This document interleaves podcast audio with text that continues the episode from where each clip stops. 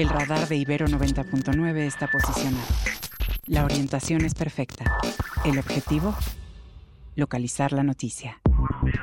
Hola, muy buenos días, Mario. Con gusto de saludarte. Muchas gracias por la invitación a tu programa. Contenta de estar de nuevo con ustedes. Los acontecimientos y sus protagonistas. Todos captados por nuestro radar. El detector de información que no lo detiene ni la lluvia, ni los rayos, ni las caídas de Twitter, ni las de la bolsa, ni Vladimir Putin. Radar. Por Ibero 90.9. Con Mario Campos. Donde la información comienza.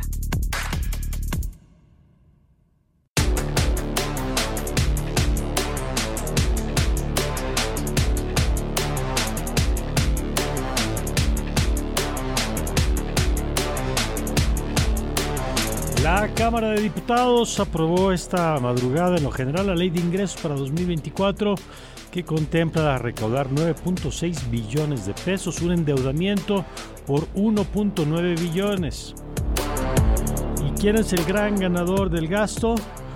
El gran ganador del gasto pues, serán las Fuerzas Armadas. Durante el sexenio del presidente López Obrador, el paquete presupuestal prevé para el 2024 que las Fuerzas Armadas administren el 20% del gasto federal, de todo el gasto federal, según México Evalúa.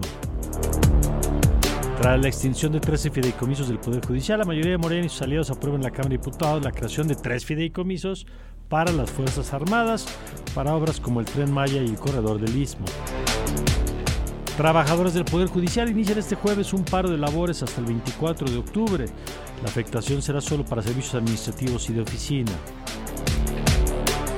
En medio de la polémica por los pocos pues por la polémica en torno a los avances del caso Ayotzinapa, Alejandro Encina, subsecretario de Gobernación, renuncia, bueno, se hará en los próximos días, ayer por lo pronto dijo que se suma al equipo de campaña de Claudia Sheinbaum.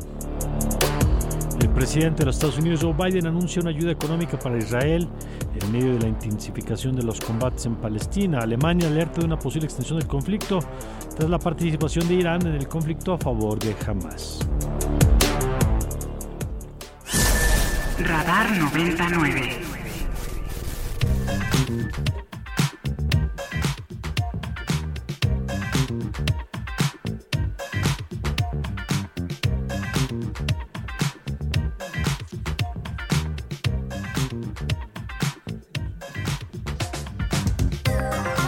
Buenos días, muy buenos días, bienvenidos a Radar 99. Yo soy Mario Campos y les saludo con mucho gusto en esta mañana de jueves, en este jueves en el que saludo a mi querido Alfonso Cerqueda. Alfonso, ¿cómo estás? ¿Qué tal Mario? Muy contento de saludarte y por supuesto de darle la bienvenida a quienes nos escuchan esta mañana, a quienes despiertan con nosotros. Bienvenidos, bienvenidas. Y también me da mucho gusto saludar en esta mañana a nuestra querida Sofía. Sofía, muy buenos días. Hola Alfonso, buenos días, ¿cómo estamos Mario? Hola Sofía, ¿cómo te va? ¿Cómo te amanece? Bien, la verdad hoy hubo un amanecer muy ameno, muy lindo y estoy emocionada por la fiesta de aniversario de Ibero 99 el día de hoy. Muy bien, oye, tomaste fotos porque veo que en Twitter, lo que antes se llamaba ex, Ah, no, al revés, ¿verdad? Ajá, al revés. Lo que ahora se llama ex, pero le voy a seguir diciendo Twitter. Eh, hay muchas imágenes del amanecer eh, como naranja, ¿no? Como... Sí, sí, sí, estaba como borreguitos, muy lindo. En borreguitos y naranja, sí. Señales del fin del mundo que le llaman. Ah, qué lindo. No, no es cierto, bien, bien. no es cierto. Perdonen mi optimismo de las, de las 7 con 6 de la mañana, pero pues es que luego es el efecto de las noticias. Diego anda también por acá, Juan Esteban también andaba por acá hace ratito. Ahí estás, buenos días. Bueno, pues ya estamos aquí listos. Sofía, antes de arrancarnos con los detalles de la información, te pido que nos compartas las vías de contacto, por favor, que además hoy nos pusieron, ya viste, eh, ahí en, en la ventana, nos pusieron un bonito cuadro con todas las redes sociales, pero mira, con que nos des Twitter e Instagram, con esas tenemos. A ver. Claro que sí, Mario. El Twitter es arroba ibero99fm. También el teléfono en cabina es 529-2599 o 55-529-2599 para que nos echen ahí sus comentarios. ¿Y con Instagram cómo estamos? En Instagram estamos como Ibero99. Ah, muy bien, ahí está, para que usted nos siga. Y ya luego le contamos en YouTube, y en Spotify, en Facebook, en todo. Pero por lo pronto, ahí están las vías de contacto, tanto el WhatsApp, sobre todo el 55 529 2599. Ya ve que luego nos da por regalar boletos. Y más vale que nos tenga usted de una vez. Eh, en su directorio para que sea más fácil comunicarse con nosotros cuando haga falta por algún tema, alguna pregunta, algún invitado que tenga usted alguna duda que quiera que le aclaren. Bueno, pues aquí estamos para servirle con mucho gusto. Son las 7 con 7 minutos. Tiempo de ir a los detalles de la información con Alfonso y con Sofía. Son las noticias.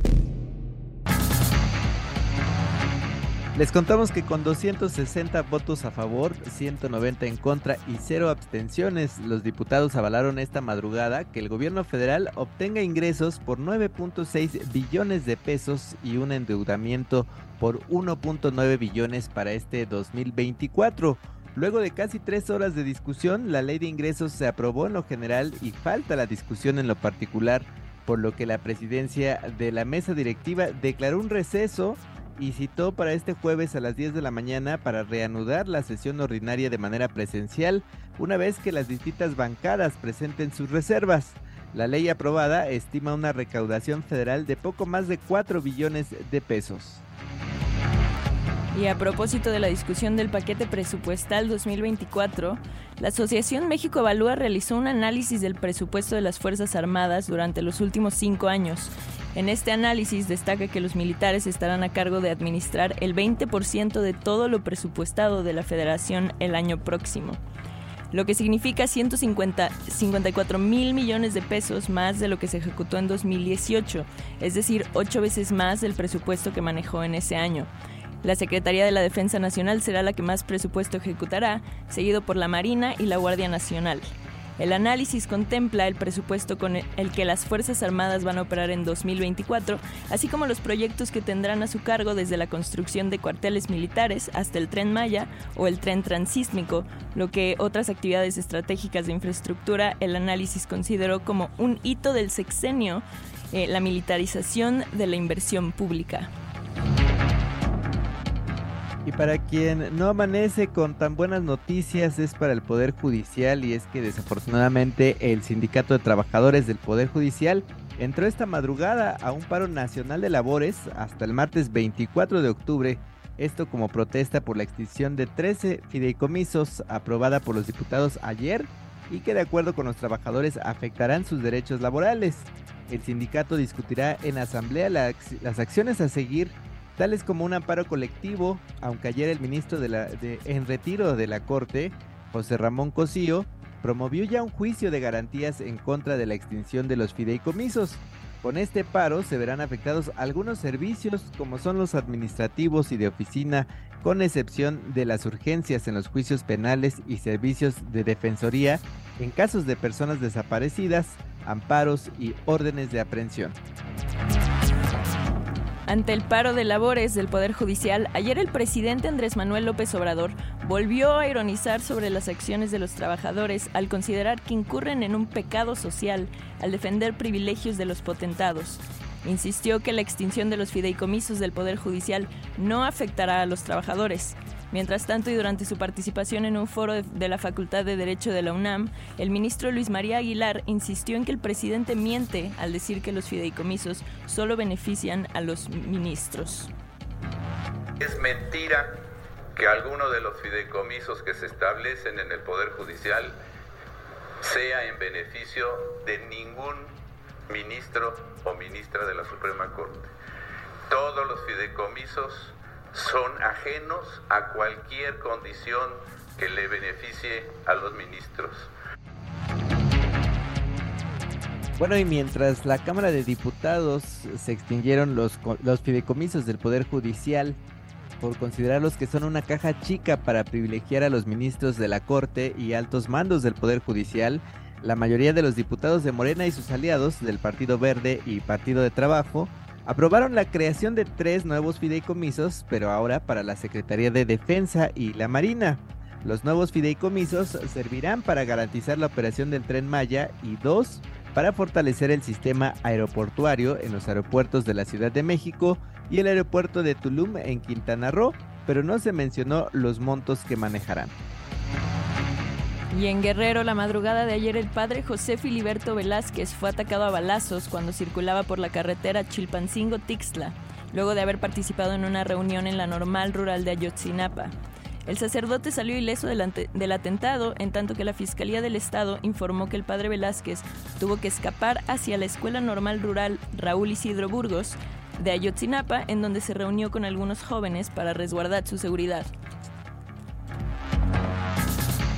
Y por otro lado, la coordinadora nacional de los comités para la defensa de la cuarta transformación, Claudia Sheinbaum, anunció la incorporación a su equipo de trabajo del subsecretario de Derechos Humanos de la Secretaría de Gobernación, Alejandro Encinas, quien anunció su separación del cargo en medio de la polémica en su, en su contra por el incumplimiento de la promesa presidencial de resolver la desaparición de los 43 normalistas de Ayotzinapa y por acusar a la excomisionada nacional de búsqueda Carla Quintana de maquillar Carla Quintana de maquillar el número de desaparecidos en informes oficiales.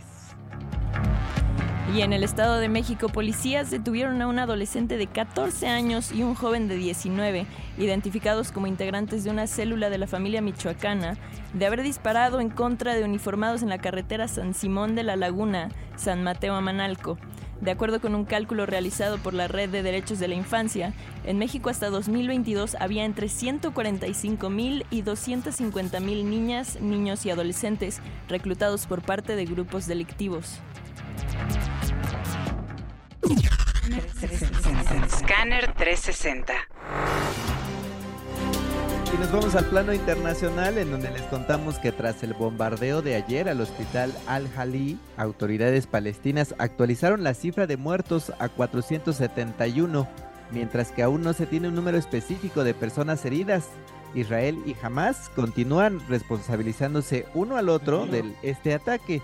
En tanto, y durante su visita en Israel, que duró menos de ocho horas, el presidente de los Estados Unidos, Joe Biden, refrendó su apoyo al primer ministro Benjamin Netanyahu, pero advirtió sobre los costos de actuar desde la ira en tiempos de guerra.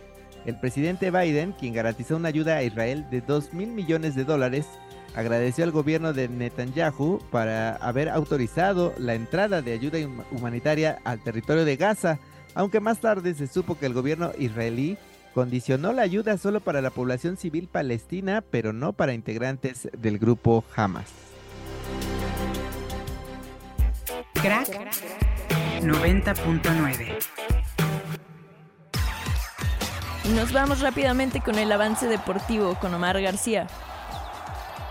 Hola Sofía, ¿cómo estás? Querido Alonso, mi querido Mario, y por supuesto quien nos acompaña en este jueves de Radar. Muy buenos días, pues tenemos serie de campeonato en la Liga Americana, eh, puro victoria, pura victoria de visitantes, algo la verdad inédito, es raro que se dé esto en la postemporada y más a estas instancias, tener tres partidos con la ruta completa de las nueve entradas eh, llenas el día de ayer, después de dos partidos maniatando a José Altuve, finalmente este primer bat de los Astros de Houston se vio ya envuelto en el marcador. El día de ayer en cinco turnos pegó dos eh, imparables, un cuadrangular y una carrera producida, clave para la victoria 8 por 5 de los Rangers, de los Astros sobre los Rangers de Texas. Hoy tendremos el cuarto partido de la llave donde Houston buscará empatarlo o bien Texas ponerse a un partido de avanzar a la Serie Mundial. También el tercer partido de la serie de campeonato de la Liga Nacional allá en eh, Arizona con los Diamondbacks que estarán recibiendo a los Phillies esto a las 3 de la tarde, tiempo del centro de México.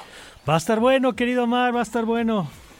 La verdad es que ha sido una muy buena sorpresa, grata sorpresa ayer, por lo menos de los Astros. Insisto que ya tenemos serie y hay que ver hoy a los Diamondbacks frente a su gente, a ver cómo pueden reaccionar frente a los Phillies. A ver si se les puede empanar enfrente, porque hasta ahora Filadelfia está impresionante.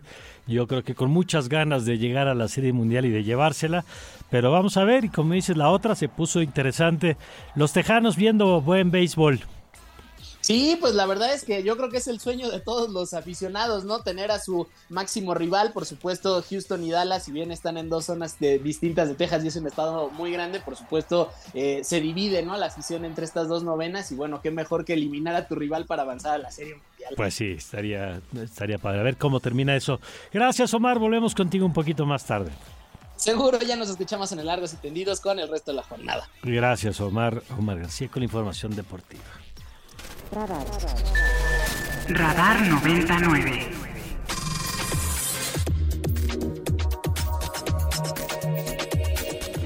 Bueno, y vámonos con nuestra primera entrevista en esta mañana. Y usted sabe que para nosotros uno de los temas que siempre le damos seguimiento es la educación. Le adelanto, obviamente en unos minutos vamos a tener el asunto de los fideicomisos con María Amparo Casar, va a estar Leticia Robles de la Rosa con el tema de lo que ha pasado en el Senado de México, vamos a platicar de Israel y Gaza, vamos a tener libros el día de hoy que, recomendados con Edson Alamilla, vamos a platicar de cáncer de mama en esta fecha que es importante, pero para nosotros el tema educativo pues es, es por razones obvias, por estar transmitiendo desde la Universidad Iberoamericana un tema relevante. Y me da un gusto, gusto saludar a Gabriela Anzo, ella es egresada de Harvard en materia de educación, ha sido consultora en el tema para el Banco Mundial y ahora está también promoviendo este encuentro que se realizará el día de hoy. Ahorita platicamos del encuentro, pero Gabriela, primero bienvenida aquí a Ibero 99. Hola, ¿qué tal? Buenos días. Muchas, muchas gracias por el espacio. Un saludo también a todas las personas que nos escuchan del otro lado. Gracias, Gabriela. Yo quisiera empezar eh, platicando sobre cuáles eh, ve como los desafíos más importantes en materia de educación en este momento. Y se lo pregunto porque ya de por sí la educación siempre tiene su dosis de, retos, pero ahora tenemos componentes tecnológicos, ¿no? Tenemos, con todo lo que está pasando en materia de innovación, tenemos componentes socioculturales que vienen desde el tema de pandemia y lo que nos dejó, digamos, en términos de efectos. ¿Cómo ve, Gabriela, el momento de la educación, digamos, en este punto? Muchas gracias. Em, pues mira, el, nosotros lo que hicimos en Habla, que es una iniciativa de la que ahorita les platicaré un poquito más, fue hacer un, un reporte para hacer como un estado actual de la educación y encontramos justamente siete, siete pilares sobre los cuales tenemos que enfocarnos. Y el primero es hablar sobre la brecha de acceso y cobertura. El segundo sobre la, la brecha de aprendizaje, o sea, la brecha de la calidad del aprendizaje que se está logrando. El tercero es eh, no, no, olvidar eh, las habilidades, el desarrollo de las habilidades socioemocionales y la salud mental.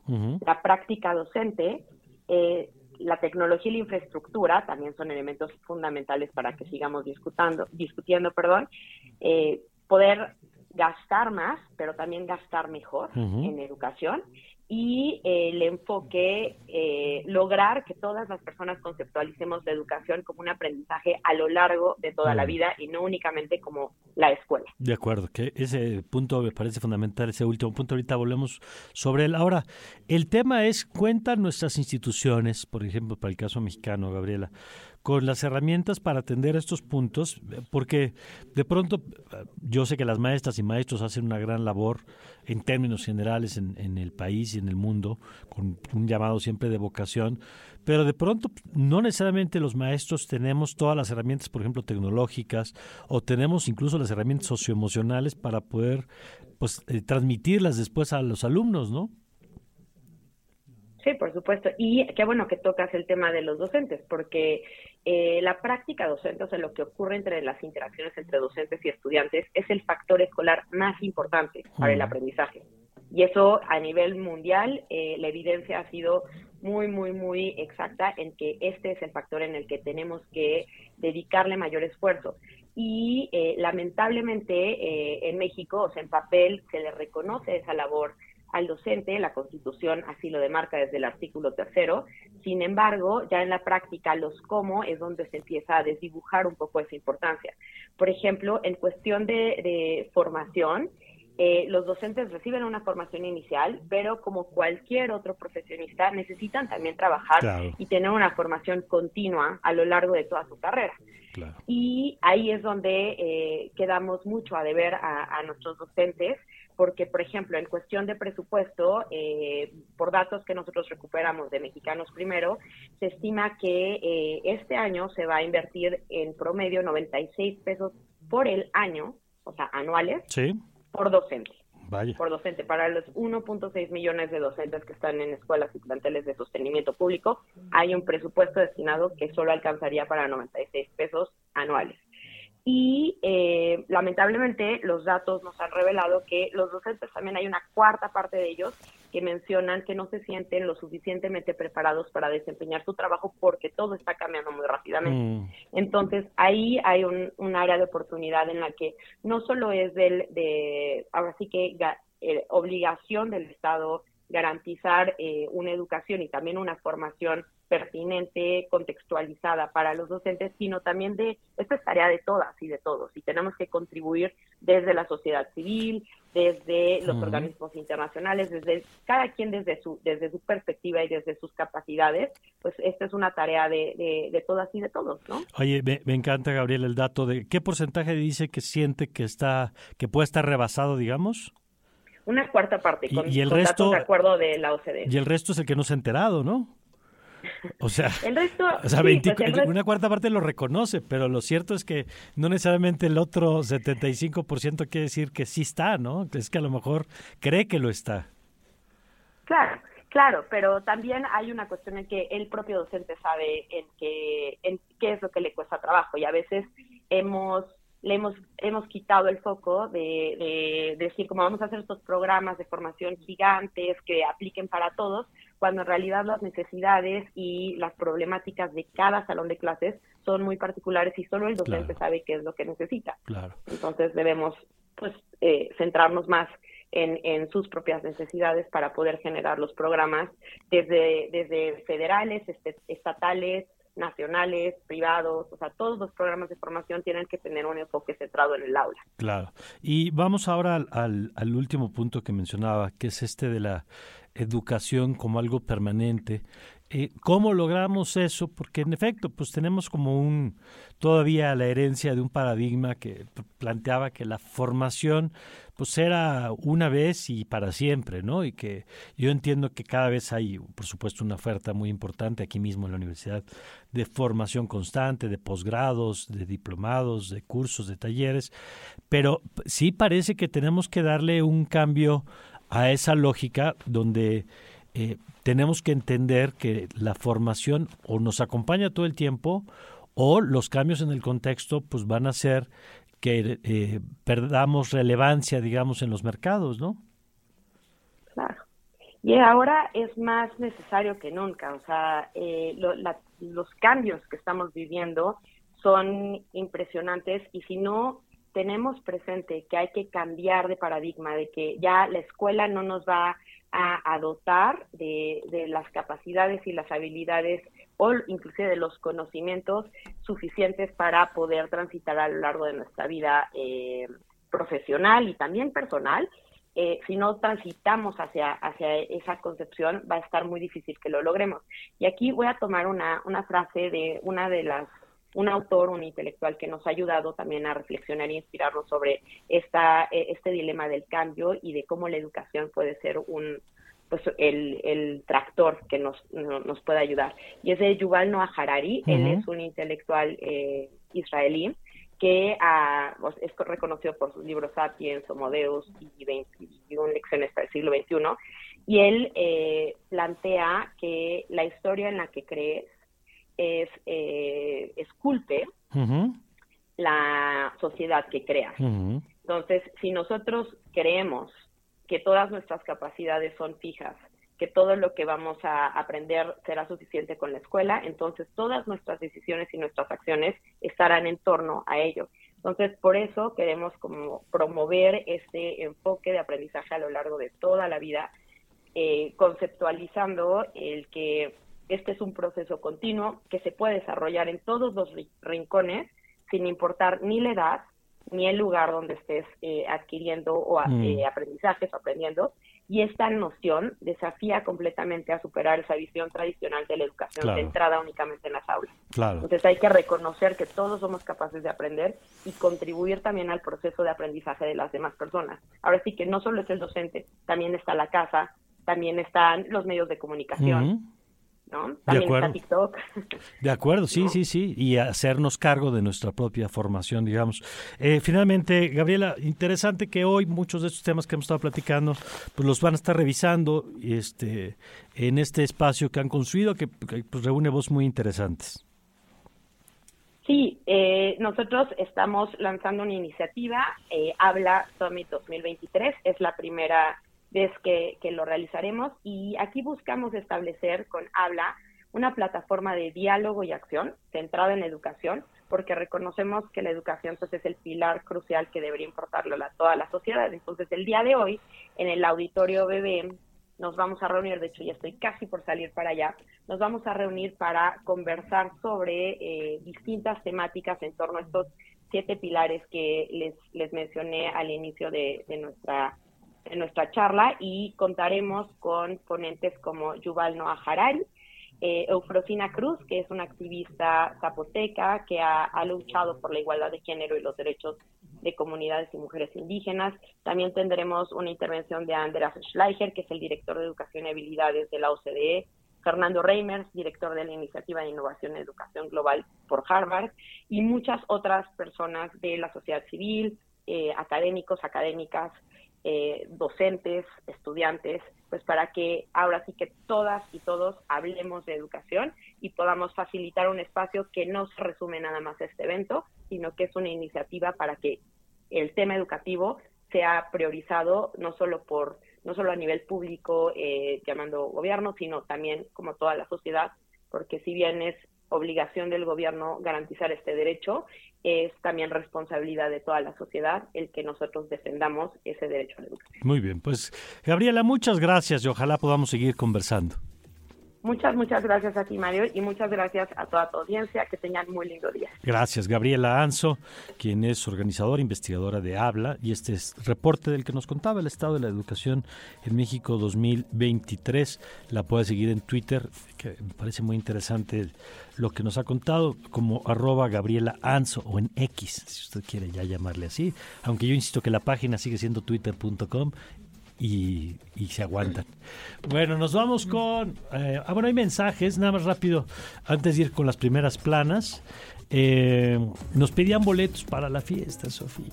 Pero ya no hay boletos, ya, no hay. Ya hay letreros pegados aquí por la cabina que dice ya no hay boletos, lamentamos las molestias, se acabaron los boletos, pero muchas gracias, lo siento, ahora sí que no es falta de cariño, es falta de espacio. Y gracias a José Luis también que se comunicó con nosotros, José Luis Martínez. Gracias también por el mensaje, como siempre, José Luis, un abrazo hasta donde te encuentras. Y ahora sí nos ponemos en manos de Sofía y de Alfonso que nos tienen las primeras planas. Primeras planas y encabezados. Reforma. Arrancamos esta mañana con reforma y es que la portada del día de hoy pues trae todos los temas que están en la agenda nacional, internacional y también locales, temas locales interesantes. En la nota principal de reforma cobrarán más a privados, a concesionarios privados en los aeropuertos para fondear a Sedena. Destinarán recursos para los proyectos aeroportuarios operados por el ejército y elevan de 5 a 9% el pago de derechos a concesionarios de aeropuertos. El Universal. En el Universal, el gobierno gasta fideicomisos eliminados en obras insignias. Extinguió fondos a dependencias con la excusa de comprar vacunas anti-COVID. Ahora piensa replicar el esquema con el recorte al Poder Judicial. La jornada. Ola de amenazas escalan el terror en países de Europa. Protestan miles en el mundo árabe contra la matanza de palestinos. Milenio. Musk le pone suspenso a la planta de Tesla en Nuevo León. Quiere saber cómo está la economía global antes de acelerar. El martes Elon confirmó y reafirmó el proyecto, dice el gobierno de Samuel García. Excelsior. El Poder Judicial se va a paro nacional. Trabajadores no laborarán entre hoy y el próximo martes. Solo se dará servicio en casos urgentes que lleguen a la, Defensoría Pública y sobre juicios penales, además de emisión de órdenes de captura. Así lo aclaró el líder sindical. El financiero. Se mantienen mercados bajo presión ante ambiente bélico. Búsqueda de activos de refugio imprime dinámica negativa en índices accionarios y en el peso mexicano. El economista. La Secretaría de Infraestructura, Comunicaciones y Transporte cerrará el sexenio con 50 obras relevantes terminadas. Destacan los trabajos de infraestructura en autopistas y cruces fronterizos vinculados al impuesto demandado por el nearshoring. El Sol de México. Empresarios plantean subir 12% los salarios. Coinciden con sindicatos en revertir rezago en las percepciones mínimas profesionales. Dicen que están por iniciar la negociación. Prensa internacional. Y en la prensa internacional destaca, por supuesto, este conflicto en Medio Oriente, dice New York Times, aumenta la presión para abrir el corredor de ayuda a Gaza.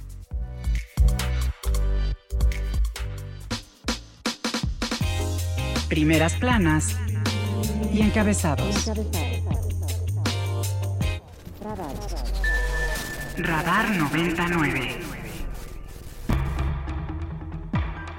Están ejerciendo su derecho a manifestarse.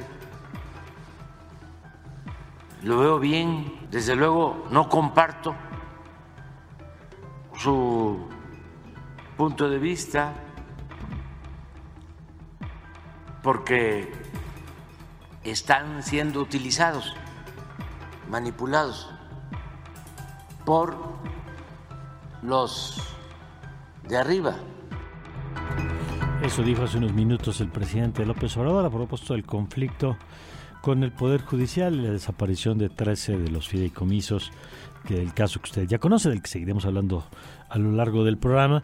Pero vámonos con Leticia Robles de la Rosa, quien me da mucho gusto saludar como siempre. Querida Leticia, ¿cómo estás? Muy bien, ¿cómo estás tú? Muy buenos días. Eh, me da mucho gusto estar nuevamente con usted. Y nosotros nos da más gusto tenerte aquí, Leticia, y preguntarte, pues, cómo van las cosas en el Senado. Hace unos días, por cierto, bueno, ahora será la cancha, digamos, en donde se reciba, por cierto, este tema que ya pasó por la Cámara de Diputados. ¿Cómo estás viendo las cosas en el Senado? Que hay eh, movimientos interesantes incluso con algunos priistas y sus ausencias. A ver, como siempre hay nota desde el Senado y tú nos la cuentas. Este, muy interesante, Leticia. Sí, fíjate que, eh, bueno, evidentemente el tema pues eh, llama mucho la atención entre los senadores. Recordemos, Mario, que el Senado pues tiene la responsabilidad de ser corresponsable en el nombramiento de los ministros de la Corte, de los magistrados de, de sala superior salas regionales del Tribunal Electoral del Poder Judicial de la Federación y de los integrantes de la, del Consejo de la Judicatura Federal. Es decir, el Senado pues está muy ligado a lo que es la estructura del, Poder Judicial. Entonces ayer, cuando la mesa directiva anuncia que ya había llegado la minuta de Cámara de Diputados, pues de inmediato eh, empezó la discusión de manera informal a, raíz de que la panista Kenia López Rabadán pues pidió que el tema, Mario, se pasara también a la Comisión de Justicia que preside la morenista Olga Sánchez Cordero, también ex ministra de la Suprema Corte de Justicia. ¿Por qué? Porque se trata de modificar la ley orgánica del Poder Judicial ley orgánica del Poder mm. Judicial y se decidió pasar a la Comisión de Hacienda. Ah, la Constitución dice que eh, son eh, los temas tienen que ser tratados por las comisiones relacionadas con el área. claro. Y no hay ninguna relación que tenga Hacienda con la ley orgánica del Poder Judicial. Mm. Es como si pensáramos que la Comisión de Gobernación tiene que aprobar la ley de ingresos. Pues evidentemente no hay congruencia. Entonces pidieron eso y pidieron el Parlamento abierto. Algunos integrantes de la oposición pues eh, eh, respaldaron a, Kenia López y esto dio origen a que del lado oficialista, bueno, pues Morena empezara a remeter contra los, los ministros, ya saben, eh, pues que hay corrupción, que hay excesos, que la burocracia dorada, todo esto que han estado eh, no argumentando, porque no son argumentos, sino que han estado pues eh, diciendo para justificar la decisión que están tomando. Eh, fue evidente que la exministra Olga Sánchez Cordero pues, se quedó callada, ella se quedó ahí en sus escaños hablando con otros compañeros, pero pues como si no pasara ahí nada Oye, respecto y como si ella no fuera parte del, bueno, aparte de que recibe la pensión evidentemente como ministra en retiro, lo cual es su derecho, digamos, pero hace unos segundos el presidente dijo otra vez, si se van a paro no pasa nada, solo sirven para liberar delincuentes y son el tipo de cosas que la ministra en retiro, pues quién sabe qué piense, ¿no? Y no solamente eso, Mario, mira, eh, recordemos que la Corte eh, pues todas estas cosas que hoy vemos en la Corte son recientemente nuevas, porque viene de una reforma eh, que impulsó Ernesto Cedillo en los 90. Y la señora Olga Sánchez Cordero fue ministra 15 años. Muchas de las cosas que pasan hoy en la Corte, ella era ministra cuando estaban naciendo, cuando se estaban incubando. Y eh, evidentemente ella nunca levantó la mano para decir yo no estoy de acuerdo o, yo no voy a votar porque la, la, eh, eh, la, Suprema Corte eh, tenga estos fideicomisos, que son prestaciones laborales. No es un asunto de los ministros, son prestaciones laborales. Pero bueno, ella no ha dicho absolutamente nada, nunca levantó la mano para decir, a ver si me, me toca también a mí, como presidenta de, la, de, de, justicia, tratar este tema. Es, es, más, Mario, nada más para legitimarlo y para evitar que lo echen atrás por eh, faltas al debido proceso. Para justificar, es que sí estuvo Hacienda, ¿no? Digo, eh, justicia. No lo hizo. Entonces, bueno, viene el momento en que eh, hay tanta polémica que dice la presidenta del, Senado, bueno, vamos a votar para ver si el, si el Pleno decide que también pase a la Comisión de Justicia. Y es ahí, eh, Mario, donde la puerca volvió a torcer el rabo, porque eh, pues había muchas ausencias. 14 de ellas eran de la oposición. Ok. Entonces viene la votación y quedan 44 del, del, oficialismo y 39 de la oposición. Con las ausencias, o sea, si hubieran estado presentes los de la oposición, pues habría sido una historia distinta, claro. La ganan, pero se fueron. ¿Y quiénes eran los que no estaban? Pues mira, no estaba Manuel Añorbe del PRI, Silvana eh, este, Beltrones del PRI, Carlos Aceves del Olmo del PRI, eh, Erubiel Ávila, que era del PRI y ahora ya no es del PRI, este, eh, Miguel Ángel Osorio Chong, que tampoco ya es del PRI, Claudia Ruiz Macié, que tampoco ya es del PRI, Beatriz Paredes, Juan Cepeda, eh, José Pérez de Movimiento Ciudadano, tampoco estaba Ismael García Cabeza de Vaca del, PAN, entonces eh, tampoco estaba José Luis Pech de Movimiento Ciudadano, este, vamos, había muchas ausencias por parte de la oposición que les hubiera podido dar mm. el triunfo en esta decisión. Ahora, por esto que nos acabas de contar, ¿qué sigue? Bueno, pues sigue que eh, va a dictaminar la Comisión de Hacienda y eh, la próxima semana y pasa eh, al Pleno donde si Morena sigue teniendo estas ausencias, que son ausencias relacionadas con su grilla interna de las candidaturas a los gobernadores, a los gobernadores. Muchos de los que faltaron de, de Morena están relacionados con esos procesos. Eduardo Ramírez, que es el coordinador, ayer ni sus luces. ¿Por qué? Porque estaba en la grilla de, Chiapas. Igual Sacil León, eh, eh, Lucía Mesa, que quedó fuera en la contienda interna en, Morelos, pues ayer andaba en la grilla de a ver para dónde se va a ir. Entonces, si Morena sigue teniendo estas ausencias, pero la, la, la, oposición también sigue teniendo estas ausencias, pues no va a pasar nada. Esto se va a, a consumar, Mario, y pues quedará lo que es la única vía que les ha quedado, que es la controversia constitucional, digo, la, la acción de inconstitucionalidad. Pero si la, la oposición apuesta a que están todos juntos y, y hay ausencias de morenistas, bueno, hay una posibilidad de poder contrarrestarla, de poderla, poderla frenar. ¿Por qué? Porque también existen integrantes de Morena que no están dispuestos a apoyarlo. Ayer lo dijo públicamente eh, Alejandro Rojas Díaz Durán, que es el único que ha dicho yo no estoy de acuerdo, o sea, sí, eh, no, a la, no a la opulencia, sí a la austeridad, pero no a machetazos. Pero no, no es el único, ¿eh? Hay justamente algunos legisladores de Morena pues que ya fueron muy maltratados electoralmente por su partido y que no están muy contentos con hacerlo. Hay también legisladores de Morena que son litigantes, Mario, litigantes, y cuando terminen su función en el Senado y ya no les van a dar más hueso, van a regresar a sus despachos mm, de abogados y con qué cara van a estar hablando con el Poder Judicial. Entonces, hay estos escenarios. Ayer alguien de, de Morena decía, calculo que unos 15 van a votar en contra o se van a ausentar de Morena. Entonces, en esos escenarios, pues la única, la única opción es que la oposición esté completa, completa, para que en el momento de la votación puedan ganar. La semana pasada en una votación de mayoría calificada, Mario, por un voto, por un voto no quedó el ex gobernador de Nayarit como consejero administrativo de la Comisión Federal de Electricidad. Mm. Un voto, necesitaba 57 y logró 56. ¿Por qué? Por las ausencias de Morena. Entonces, si lograron de manera accidental frenar una votación, un, un, nombramiento que era de dos terceras partes, por supuesto que pueden frenar a una votación que es de mayoría calificada. De acuerdo.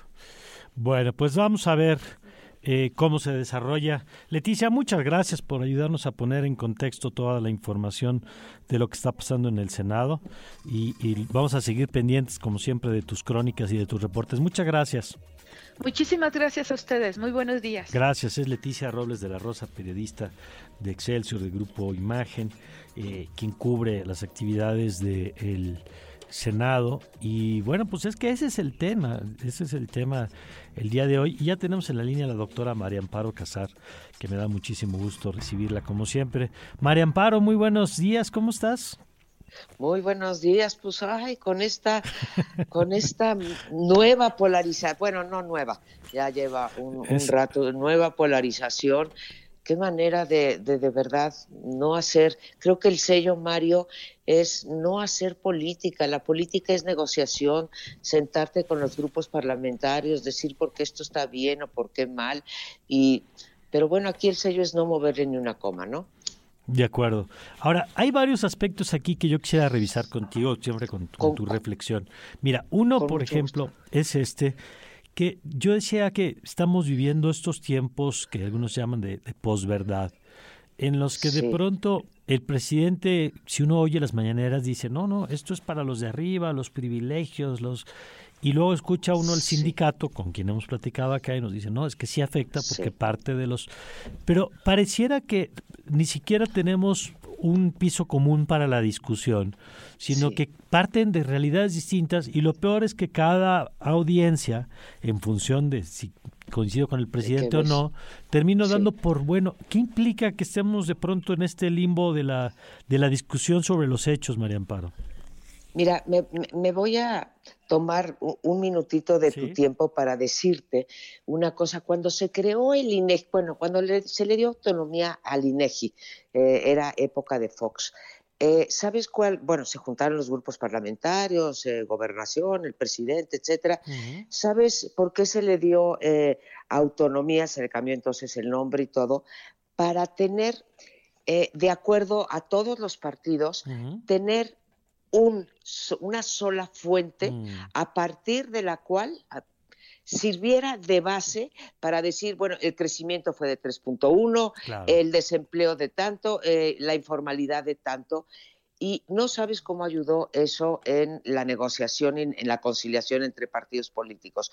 Pero tienes toda la razón. Ahorita estaba escuchando mientras esperaba tu llamada la mañanera. Bueno, al exministro, al, al ministro en retiro Cosío se lo tundió. Se fue a decir que pues que qué bueno que estaban en huelga, porque de todas maneras no trabajan en el Poder Judicial, que más da que está en, en, huelga, y pues que el Poder Judicial ha servido siempre a los intereses de, los, eh, de las élites, que así se demostró con la eh, privatización de las minas, del petróleo, de la electricidad, etcétera, y que han incluso acusó a José Ramón Cosío de haber este, aprobado eh, controversias que afectaban los eh, derechos de los trabajadores. La verdad que no dijo a qué se refería, se hizo bolas. En fin, vengo a esto. A ver, el fideicomiso, que lo sepa tu público, es un instrumento jurídico financiero eh, que eh, perfectamente legal si se hace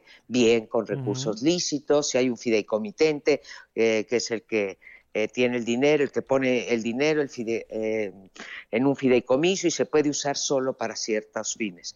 En el, en el, México corrupto de nosotros, muchas veces se han usado los fideicomisos para esconder dinero o para desviar eh, recursos.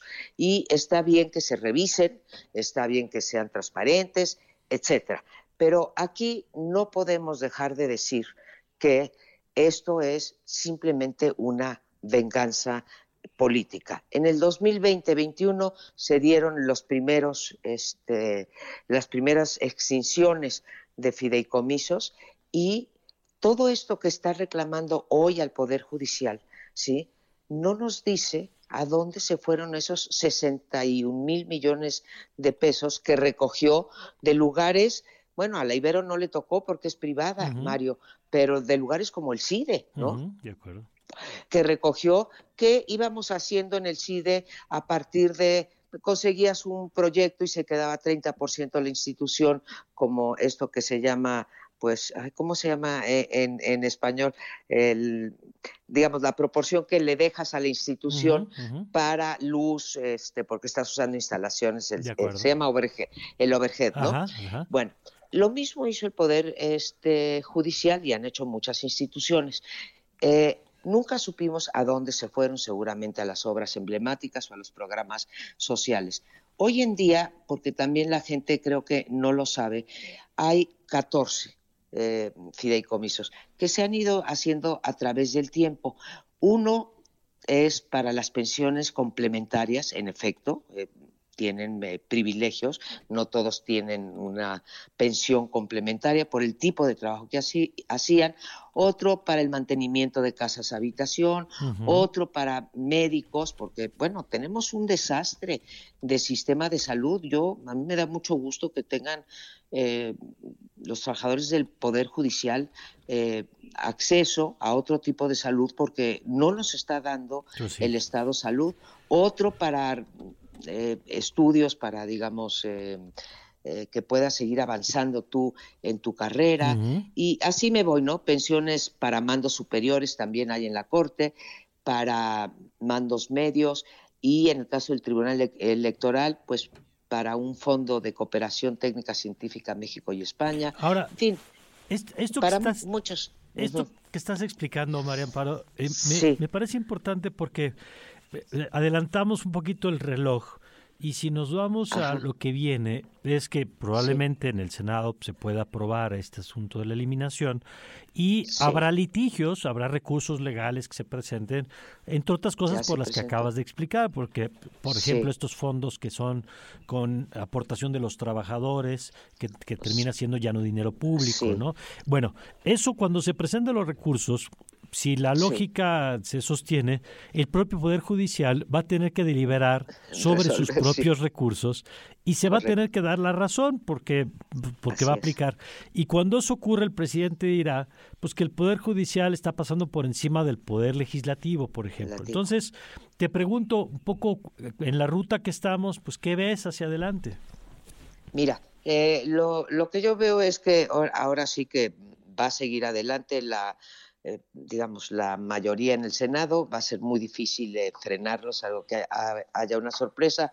Ya tenemos un amparo que ayer interpuso precisamente eh, el exministro Cosío y vendrán muchísimos más. Y llegará esto a la Corte si tiene razón o no y ahí creo que, bueno, será juez y parte. Hay antecedentes. Ayer hablé con un ministro y me dijo, sí hay antecedentes. Puede, desde luego, el Poder Judicial, eh, digamos, dictaminar, resolver sobre una cosa en la que el propio Poder Judicial entonces eh, está, digamos, está implicado.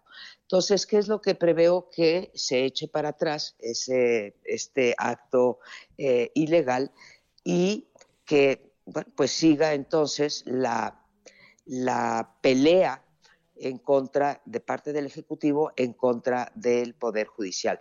Una pelea que al final es eh, muy desigual porque bueno, pues el aparato del Poder Ejecutivo tiene muchos más instrumentos, aparte de legales e ilegales, ¿no? para poder seguir debilitando al Poder Judicial. Yo lo que digo, eh, Mario, es que, bueno, aparte del doble rasero, ya lo escribí ayer, eh, el ejército tiene, bueno, tiene unos fideicomisos gigantescos cero transparentes y esos no los ponen sobre la mesa. Aquí están poniendo sobre la mesa porque está peleado con el Poder Judicial porque no ha no han pasado muchos de los este, de las leyes que él ha eh, fomentado, propuesto, ordenado a su bancada legislativa. Entonces vendrá un choque frontal entre estos eh, poderes y es un mal es un mal camino. No quiero ahorita mencionar a Netanyahu con lo del Poder Judicial porque hay cosas más importantes eh, que eso, como la pérdida, la tragedia de vidas este, humanas, pero es lo que hizo finalmente Netanyahu y es lo que han hecho muchos, eh, muchos eh, mandatarios, primeros ministros, presidentes, etcétera, en América Latina. Yo veo con terror esa, esa ruta. Creo que la iniciativa del presidente en el sentido de que elijamos a los jueces, eh, elijamos a los ministros y elijamos a los magistrados del Tribunal eh, electoral va en esa ruta, tanto se queja de la partidización de los órganos autónomos y lo que está haciendo es la partidización del Poder Judicial. Un Poder Judicial así no le serviría a nadie y lo encuentro soberbio en el sentido que ganará las elecciones con dos tercios en el Congreso como para poder impulsar ese tipo de eh, medidas antidemocráticas. No veo un final feliz, Mario, desgraciadamente. Eh, al contrario, veo que se están eh, juntando las condiciones, se están reuniendo las condiciones para una menor división de poderes y para un ataque frontal, en este caso vía eh, presupuestal, antes fue vía reputación, lo estoy oyendo ahorita en la mañanera, y, este, y antes pues con medidas ilegales como querer extender el periodo de, de, la presidencia de Saldívar. o sea, todos los medios que ha tenido a su alcance, nombramiento de cuatro ministros, extensión de la presidencia, eh, baja del 20% del presupuesto del Poder Judicial a lo largo de cuatro años y ahora la extinción de fideicomisos. Mm.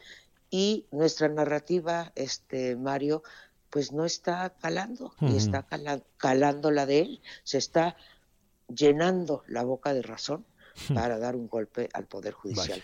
Siento decirlo de esa manera tan brutal, pero así lo estoy eh, analizando. Bueno, pues ahí estamos parados el día de hoy. María Amparo Casar, gracias como siempre.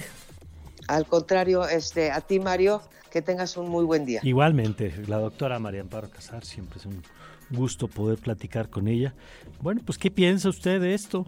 Porque además lo que acaba de describir, eh, pues volviendo al terreno de los hechos, ¿no? Allí está, así, la reducción del presupuesto, la prolongación, el intento de prolongación de mandato, la incondicionalidad en el voto de algunas ministras de la Corte, particularmente la ministra Loreta Ortiz y la ministra Yasmín Esquivel, que han acompañado pues, prácticamente todas las las posturas del gobierno federal. El ministro Saldívar en algunas sí, de pronto en algunas ha tomado distancia. Este, pues, ¿Qué piensa usted de esto? 55 529 25 99 nos dicen pues, lo que busca es derivar en la polarización y en la concentración de poder. Bueno, pues ahí está el, el comentario. Gracias, Héctor. Y nosotros nos vamos con la información financiera. Radar económico. Radar económico.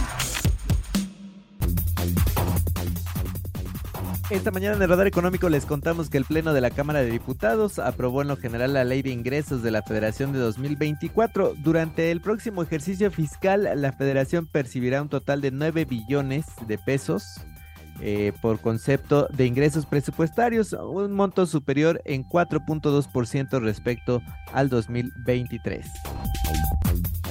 También les contamos que la fuerte sequía que se vive en el país originará una reducción en la producción de maíz desde Sinaloa en más de 3 millones de toneladas, además de afectaciones en la producción de granos como el trigo y el frijol. El presidente de la Unión Mexicana de Fabricantes y Formuladores de Agroquímicos informó que el estado de Sinaloa es el mayor productor de maíz en el año pasado, eh, en el 2022, y ahora se enfrenta a una inminente reducción del 60% en la producción de maíz para este año 2023. Por otro lado, la mezcla mexicana de exportación ligó dos sesiones al alza y ayer miércoles tuvo un repunte de 1.99% respecto a la jornada previa, esto ante las tensiones que se viven en Medio Oriente. Su nivel actual es el más elevado desde el 3 de octubre, según datos de petróleos mexicanos. El Banco de México no planea reaccionar de forma automática a las próximas decisiones que asumirán en la Fed o cualquier otro banco central de economía avanzada ante el llamado de organismos internacionales a mantener las tasas altas por más tiempo.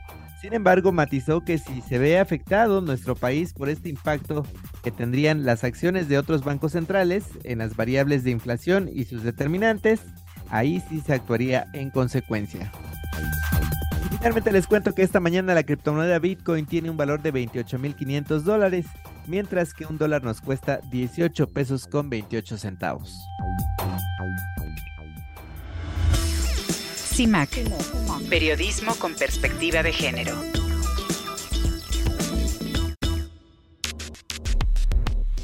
Y nos vamos con mi querida Lucía Lagunes en esta mañana. Lucía, ¿cómo estás?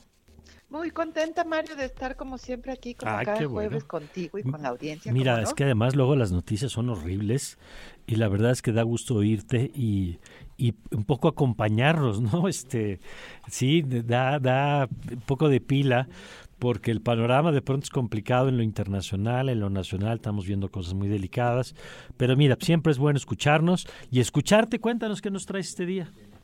Pues sí, Mario, pues efectivamente, mira, traigo eh, los primeros 70 años del voto femenino y creo que vale muchísimo la pena hacer un corte de caja para celebrar lo ganado y cuidar de no perderlo.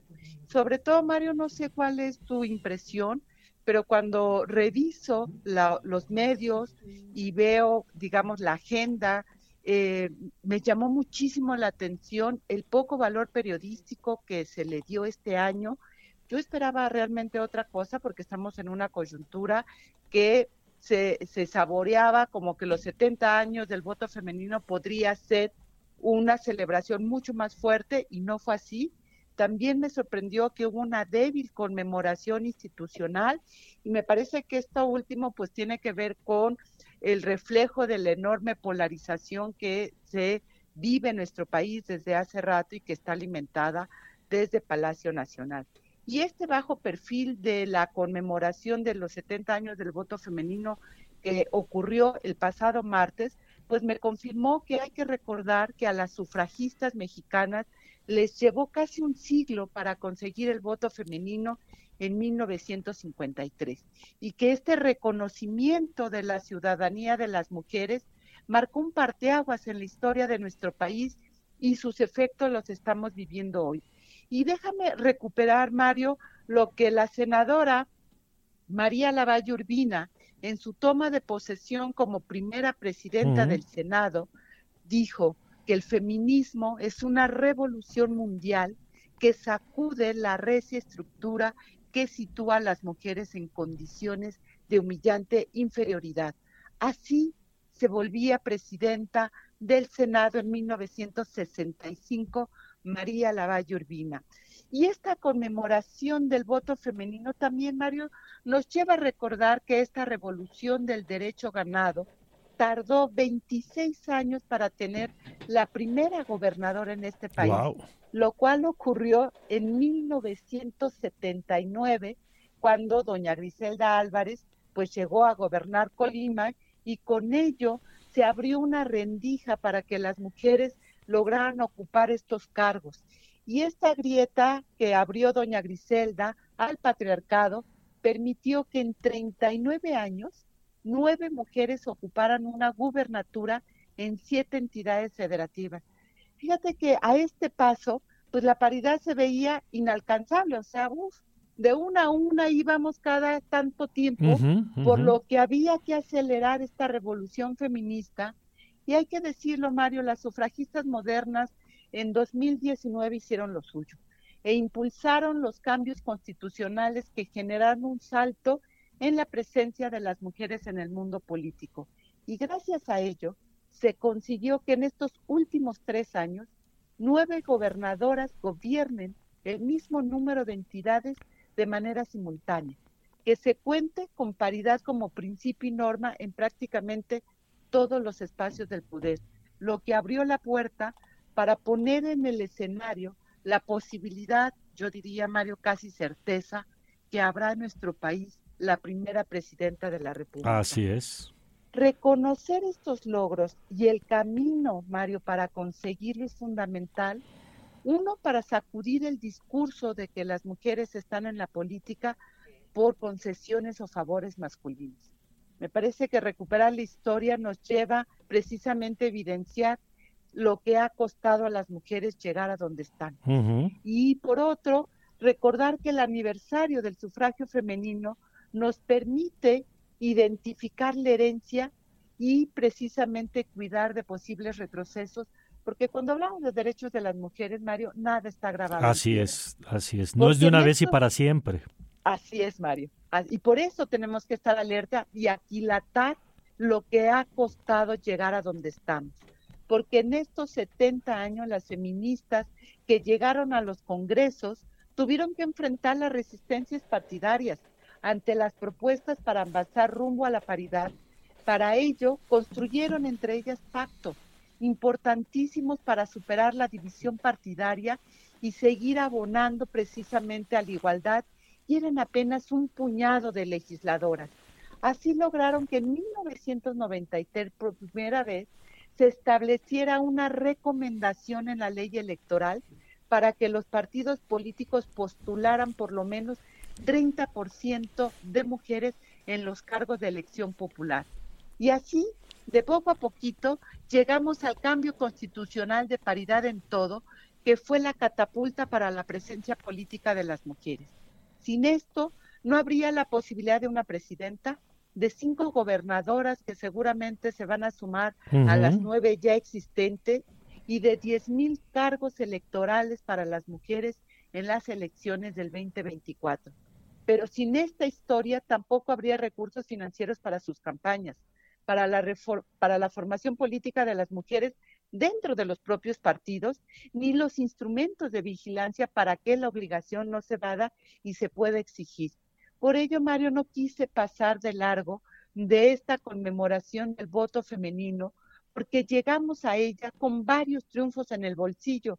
Y esto también plantea retos para las mujeres que están gobernando y legislando y ocupando cargos de poder, porque ellas están llamadas a gobernar y ejercer el poder honrando esta herencia democrática, ampliando libertades, consolidando la legitimidad de las mujeres en el espacio público a través de una identidad propia como políticas. Por toda esta historia y los impactos que la vida actual de nuestro país tiene, pues me parece primordial mantener en la memoria este camino recorrido para llegar al reconocimiento de la ciudadanía de las mujeres porque sin historia no sabemos cómo llegamos, Mario, y eso siempre es un peligro. De acuerdo. Muchas gracias, como siempre, y además me encanta el tema que nos trajiste el día de hoy. En, estos momentos siempre es bueno reconocer también las victorias que socialmente se han logrado y, y valorarlas para defenderlas. Gracias, gracias como siempre. Gracias, Mario, un abrazo. Gracias, Lucía Lagunes. Radar por Ibero 90.9. Estamos de regreso.